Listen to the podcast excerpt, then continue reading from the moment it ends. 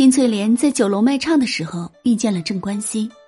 郑关西看见这个正值青春少女，长得非常好看，嗓音也不错，于是便看上她，说要纳她为妾。但是郑关西从来没有咨询过父女两人，就私自找了媒人上来说亲，这就是强娶。金翠莲被迫嫁给郑关西的时候，没有收到一份彩礼，过门还不到两个月，就被郑关西的老婆赶出家门。赶出家门的金翠莲不仅名声不好，还要被讨债。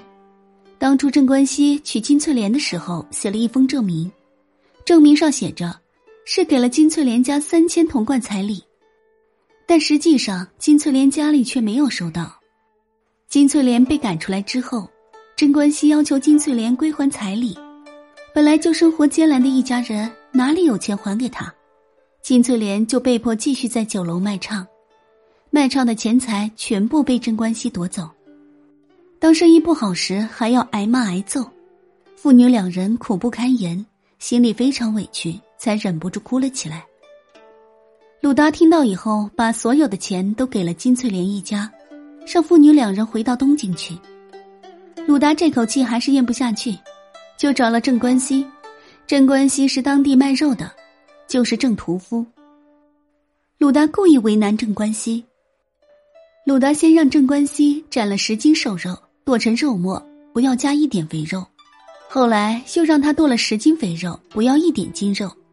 最后再要十斤软骨，还是要剁碎。郑关西笑着问鲁提辖：“是来调戏玩弄自己的吧？”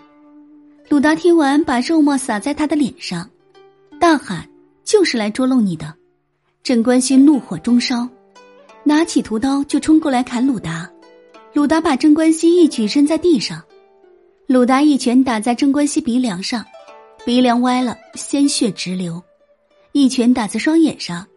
一拳打在人最重要的位置——太阳穴上，三拳下去，郑关西就被鲁达打死。鲁达听到郑关西被打死，就收拾东西跑路了。这就是鲁达三拳打死郑关西的故事。